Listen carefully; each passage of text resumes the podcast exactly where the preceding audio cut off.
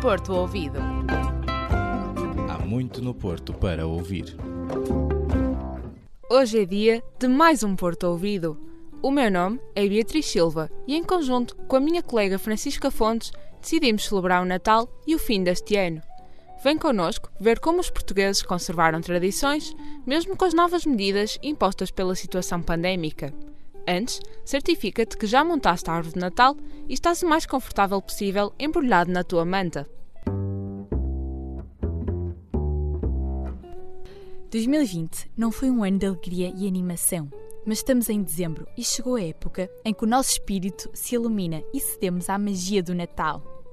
As bolachas de gengibre decoradas, o calendário de advento com chocolate diário, acender velas perfumadas, ouvir músicas de Natal no volume máximo, vestir a camisola temática mais pomposa e abrir os presentes. Fomos saber qual é a tradição dos portugueses que não pode faltar nesta época. Abrir os presentes à meia-noite. Juntar a família.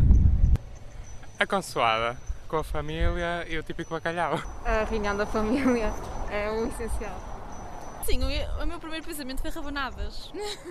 rabanadas. Opa, eh, eu acho que diria, pelo menos tipo, estar mais, mais de um elemento, mais elementos da família, sem ser só a minha família, tipo os quatro, tem que estar pelo menos mais alguém.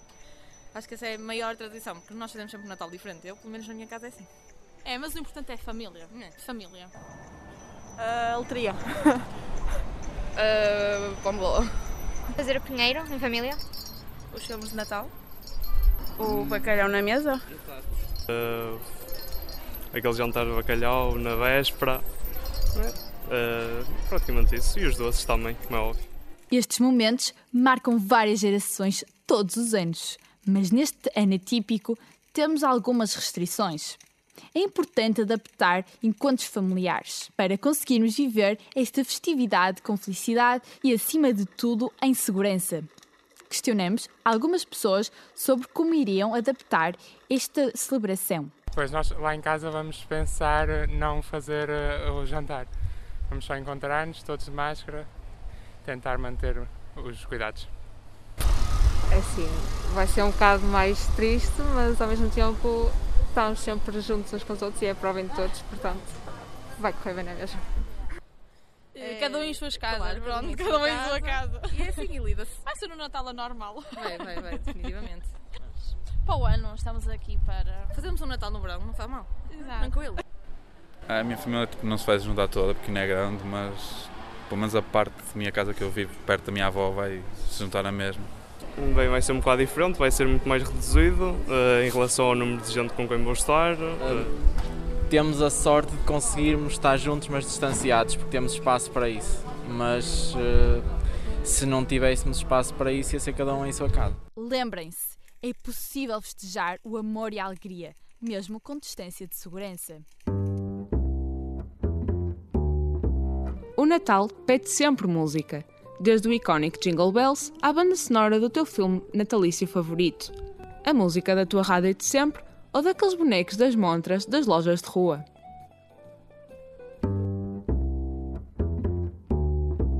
Neste site de casa, convidamos-te a assistir aos concertos Candlelight. Terão local no carismático Ateneu Comercial do Porto e conta com datas para este ano e para o próximo. Dias 16 e 19 de dezembro podes aproveitar as edições de Natal. Contam com o coro e a obra de Vivaldi, À Luz das Velas. Os preços variam entre os 15 e os 35 euros e os lugares mais valiosos rodeiam os músicos convidados.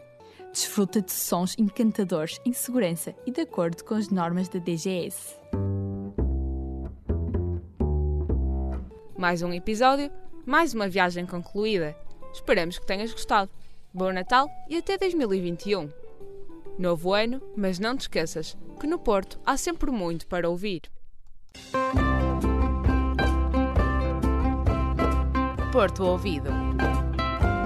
Há muito no Porto para ouvir.